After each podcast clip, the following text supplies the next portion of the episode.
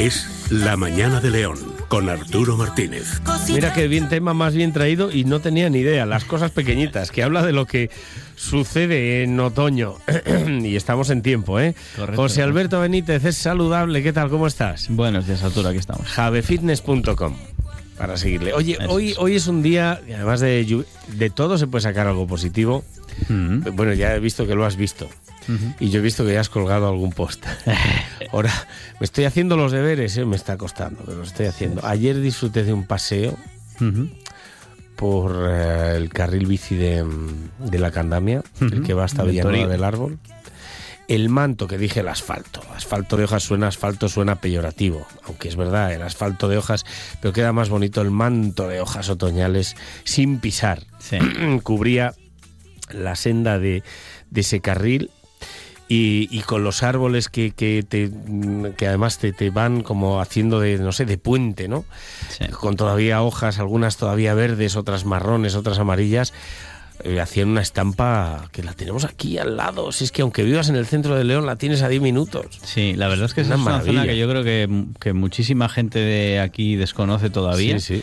Que yo la empecé a conocer cuando empecé a entrenar para medias maratones y cosas de estas, porque por ahí hay mm, mucho eh, para, para andar y para trotar y demás. Y es muy bonito. O sea, a mí me gusta mucho en todas las épocas, pero especialmente ahora, tal como has dicho. Que es muy bonito. Con el tema de las y- hojas. Y tú preparas ahí las Spartan. También, También. También, también. También se preparan ahí. ahí ¿Qué- qué- ¿Pero qué vas a hacer? ¿O ya lo has hecho? Hice la semana pasada, o sea, esta semana pasada, no la anterior, hice un trifecta weekend, que era el sábado corrí una carrera de 22 kilómetros y seguido, o sea, fue a acabar y empezar otra de 7 y medio y luego al día siguiente una de 14, que básicamente pues es eh, correr por la montaña, es trail, pero a mayores tienes pruebas de fuerza por en medio. Cargar con una cadena de 30 y pico kilos y cosas de estas. Claro, es que así cuando las sueltas vas más rápido. Efectivamente, Claro, es que- efectivamente. de eso- Eso es, eso es. Bueno, oye, vamos a centrar el tema en un día, porque hoy, fíjate, sin comerlo ni beberlo, nos encontramos con que es el Día Internacional del Pan y es el Día también Mundial de la Alimentación. Correcto. Y pues, vamos a hablar sobre este tema. Además, me gusta el- este año en que ponen el enfoque, en el Día Mundial de, Sí. de la Alimentación. Sí, sí, sí. Empezamos por. Bueno, por- empezamos por lo general, por la alimentación, eso, si te parece. eso tenía yo pensado. Venga. O sea que mira, bien. Eh, en- bueno, el Día Mundial de la, de la Alimentación se celebra hoy 16 de octubre y fue impulsado por la Organización de las Naciones Unidas para la Agricultura y la Alimentación, o sea, por la FAO.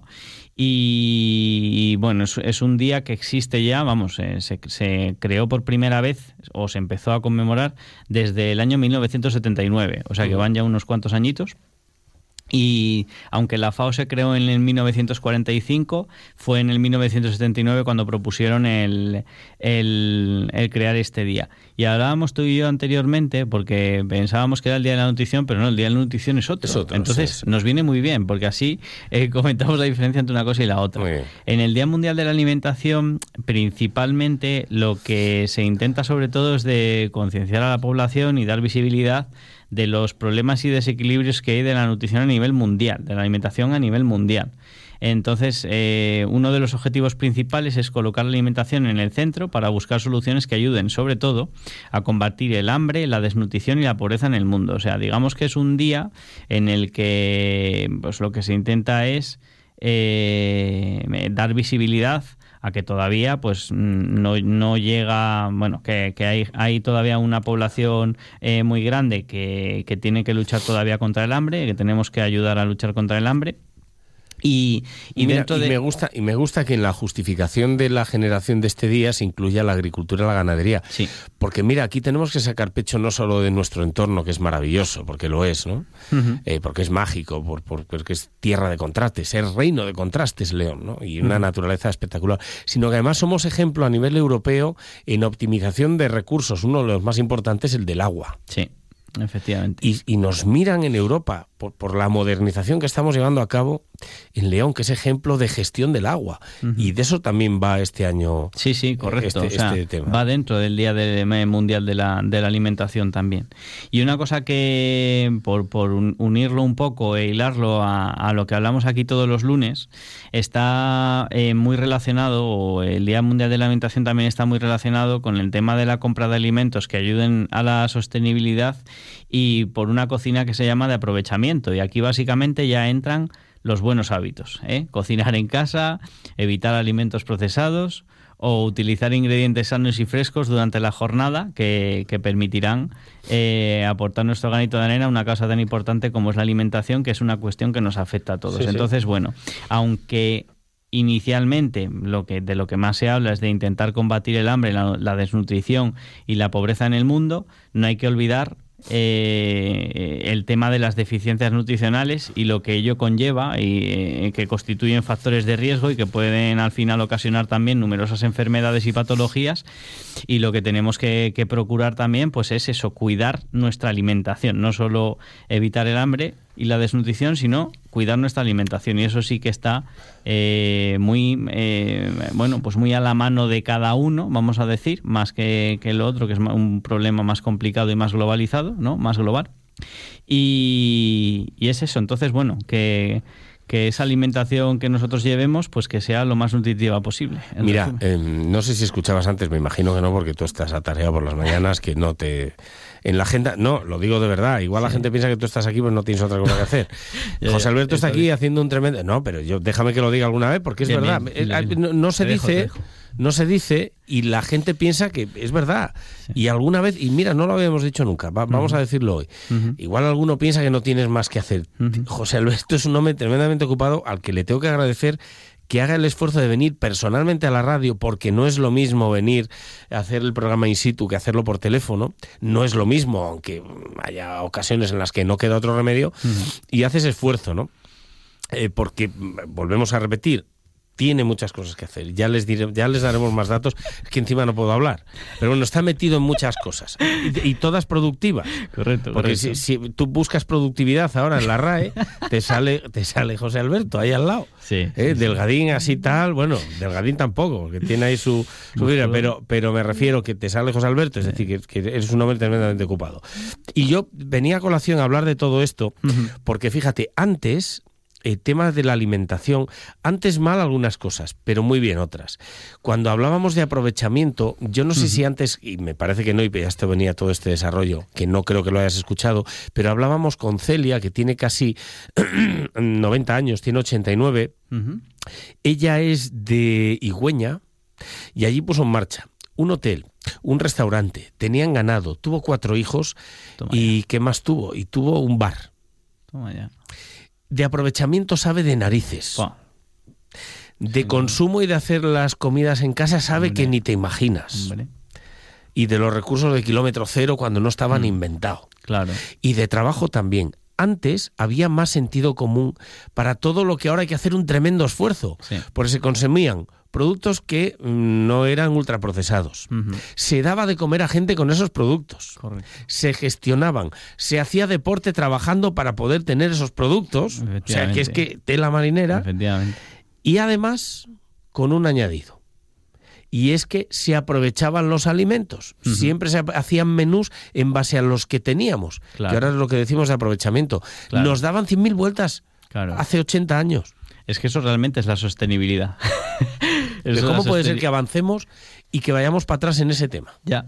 Pues porque precisamente por, por acomodarnos la vida y decir, bueno, pues vamos a tener eh, la posibilidad de disponer de todo tipo de alimentos en cualquier época del año, en cualquier sitio. Pues eso al final lo que provoca es que lo que tenemos aquí y lo que se está produciendo ahora en este momento, que es lo que realmente hay que aprovechar, que no lo aprovechemos. Y como no la dejan trabajar y no hay ningún bar y le da mucha rabia, que no haya bares que hablan a las 8 de la mañana para los peregrinos, ella da café a los peregrinos. Bueno. Eso es, eso es actitud. Y pues decía, a mí me encantaba trabajar. Yo no he escuchado a nadie ahora que diga eso. Bueno, tú y es yo. es complicado, es complicado escuchar a alguien. Yo la verdad que, oye, huyo de las, de las frases estas de Mr. Wonderful, eso sí, de lo de si trabajas en lo que te gusta, tal, no sé qué, pero bueno, yo sí que, vamos, eh, orgulloso lo, lo digo, que yo el trabajo que hago me gusta. Escucha, alimentación, ejercicio, actividad física y trabajo. Exacto. Hablaré de las tres cosas. Venga, más cosas. Muy bien. Entonces, bueno, del Día Mundial de la Alimentación yo ya pasaría al tema del, pan. Del pan. Oye, un, gran... No sé, ahora hay mucho lío con el pan, sobre todo a raíz de la proteína que tienen algunos cereales, con los que se hace pan del gluten, ¿no? Ahora todo el mundo dice el gluten es malo, pero ¿cómo que es malo? Es malo para algunas personas, para los celíacos o para los intolerantes, ¿no? O alérgicos, digamos, pero, pero para los demás no tiene por qué ser malo, ¿no? Sí, además yo he visto que hay una moda mm, de no, bueno, yo no yo suelo a mí pónmelo sin gluten y luego no, pero no tengo opción sin gluten.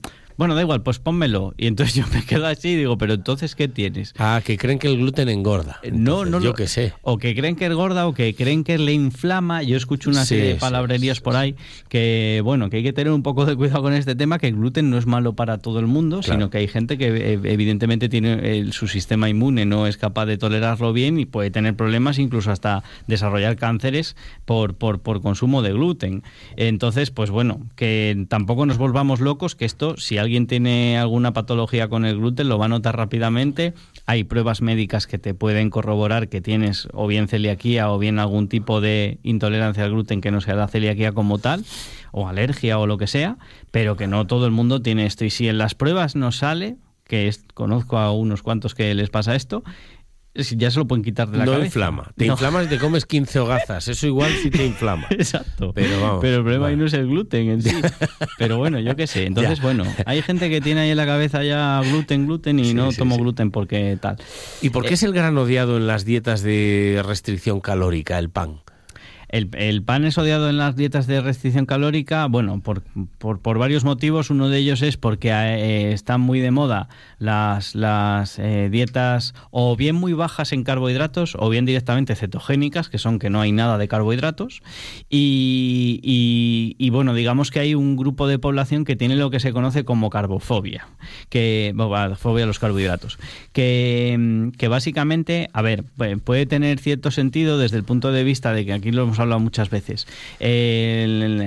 nosotros ahora mismo, con la vida normalmente que llevamos en general, que suele ser bastante sedentaria, no necesitamos, evidentemente, eh, la, misma proporción de macronutrientes que necesitaban pues eh, nuestros abuelos y, como has dicho tú ahora, esta señora, cuando tenían que recolectar, por ejemplo, eh, pues lo que fuera en el campo y se tiraban cuatro horas trabajando para recolectar u ocho lo que fueran, en el que pues estás haciendo un esfuerzo físico y ahora la mayoría de trabajos, la mayoría, son en una silla y muchas horas. Entonces, evidentemente, el gasto energético que nosotros tenemos, salvo que nosotros porque sí salgamos por ahí a hacer actividad física, no va a ser tan grande como, como el de aquella. Entonces, no podemos comer igual que, como se comía eh, antaño lo que son cantidades de algunos macronutrientes, como en este caso es el de, el de los carbohidratos.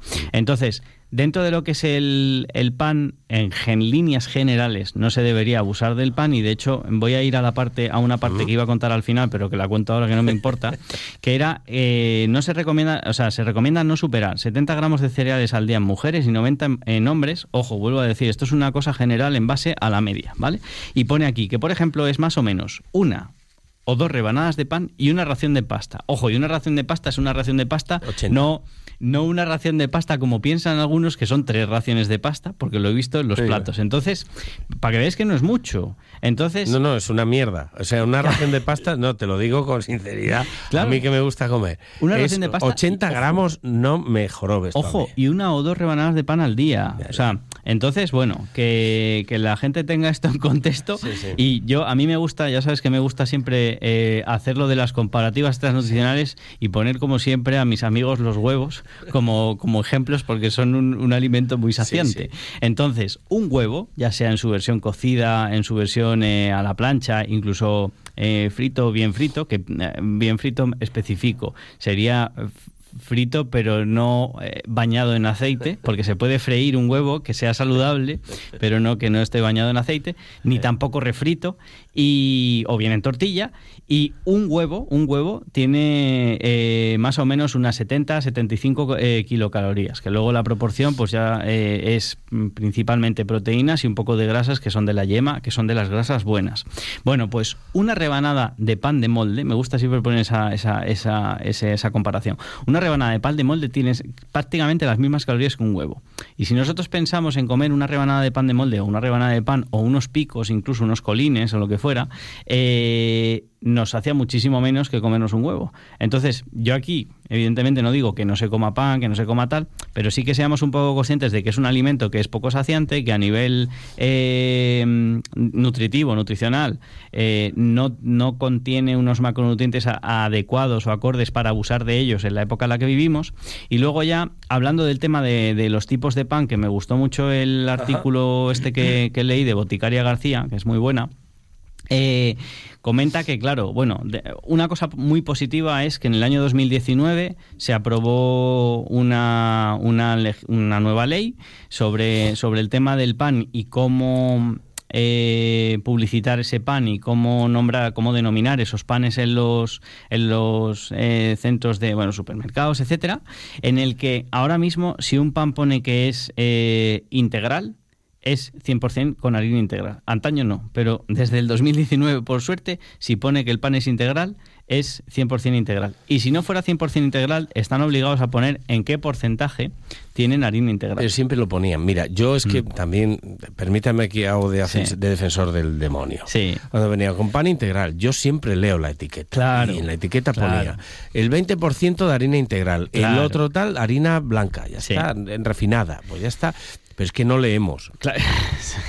Pero claro, falta educación nutricional en la población y educación de leer etiquetados que nosotros aquí pues muchas veces lo hemos dicho, que es interesante que lo lean, que cuando van a mirar, mm, por poner una referencia, cuando van a mirar un producto para saber si tiene mucho o poco azúcar, pues generalmente se suele decir que cada 100 gramos de producto no pase de los 10 gramos de azúcar, un poco una referencia para que la gente sepa pues si es muy azucarado, poco azucarado o lo que sea. Y con el tema del pan, pues claro, lo que nos dice Boticaria es, pues lo, fundamental es que nosotros leamos en la etiqueta que tiene cuatro ingredientes, harina, sal, levadura y agua. El resto da igual. a partir de ahí, si empiezas a leer que tiene más ingredientes, pues ya empieza a sospechar de que no es un buen pan y que lo que es a nivel nutricional, que lo vamos a separar del tema de que engorde o no engorde, porque son cosas distintas, que esto también eh, me, gusta aclararlo. un pan muy, muy, muy bueno no significa que de eso puedas tomarte, como has dicho antes, 10 hogazas o 5 gazas o lo que sea. O sea, al final, el, el, contenido calórico que va a tener es lo mismo en 100 gramos de pan malo que en 100 gramos de pan bueno. Lo que pasa que a nivel nutricional lo que va a provocar eso en nuestro organismo, lo que cómo lo va a gestionar nuestro organismo es diferente. Porque evidentemente un pan bueno pues es nutricionalmente bueno, Y aquí aclarar que aquí no se está diciendo, en ningún momento has dicho que no se recomienda. Tú mismo tomas mm. tostas de pan. Correcto. Es la cantidad, no el que se tome o no se tome. ¿eh? Exacto, a exacto. a mí me encanta un pan de nueces y pasas, mm pero eso ya añadimos mm, a la rebanada muchísimo más. Me encanta, pero me encanta algún día a la semana y es nutricionalmente es interesante si lo consumo en los, en los porcentajes que se debe consumir. ¿no? Y luego con el tema del pan multicereal, ah. eh, hay mucha gente que dice, yo, yo es, que ese es mejor. Bueno, mejor no es. O sea, que no es mejor ni peor. Simplemente es otra, otra variedad de pan. Si a ti te gusta el pan multicereal, compra pan multicereal. Una cosa que me gustó mucho que ha dicho Boticaria García es que, por ejemplo, se le, hubo un momento en el que se le dio mucho eh, mucho bombo a la espelta. Y la ah, espelta, con respecto al trigo, pues es ligeramente mejor a nivel proteico, pero ligeramente mejor, no una barbaridad. Entonces ella dice, si a ti te gusta el pan de espelta porque su sabor te gusta, pues pues, pues cómprate un pan de espelta. Pero, pero no te lo compres porque nutricionalmente sea mejor que el pan de trigo ni nada. De hecho, obligaron a poner trigo espelta en los etiquetados porque la gente pensaba que era otra cosa. No, es trigo. Efectivamente. una variedad que se llama espelta. Y luego con el pan multicereal, si lo, si lo que nos gusta es ver las semillas encima del pan, porque dentro del pan multicereal supuestamente está hecho, la harina también está hecha con varios cereales. Pero si vemos las, las los, lo que son las, las semillas por encima, esas semillas, que lo dice Boticaria García aquí, que está muy bien como lo dice, dice básicamente las vamos a comer y las vamos a expulsar igual que entraron. Sí, sí, Entonces, bueno, que sepamos que no las digerimos. Qué fino eres. No, es verdad. Oye, dame semillas de lino para ir al baño. Bueno, pues el lino te va a salir igual que te entró. O sea, el lino. Eso sí, si tienes una, bueno, no se pueden decir marcas, hmm. una picadora o algo donde tú lo puedas triturar, perfecto. O hablamos de la chía, que es soluble, que entonces no necesitas, pero si no, tal cual entran, así salen. O sea que esto es así. Y luego masa madre. Si es integral y aparte masa magra, eh, perdón, masa magra, masa madre, pues muy bien. Pero que si es masa madre, pero no es integral, ya ahí pues no, no, es, no, es, recomendable. O sea, lo, fundamental es sobre todo que sea integral. tostada perfecta, pues una tostada de pan del que tenemos en León, que es muy bueno. Correcto. Con aceite de oliva después en frío, un tomatito y tal. y para desayunar a mí me resulta interesante. Una al día y, ya está. Y voy que, vamos, tengo energía para toda la mañana. Eso es. Que no quieres, que quieres un huevo, pues un huevo. Pero que sepas las medidas, las cantidades para que sea de esta manera, ¿no? Así es. José Alberto, gracias. Eh, y nos vemos el lunes que viene. Tema muy, interesante, que nadie se lo pierda el lunes que viene, por Dios. Mega interesante. Y tú ya lo has probado. Sí, sí. Ahí lo dejo. Lo he probado, lo he probado. Gracias. A ti, a tú. Y a todos ustedes,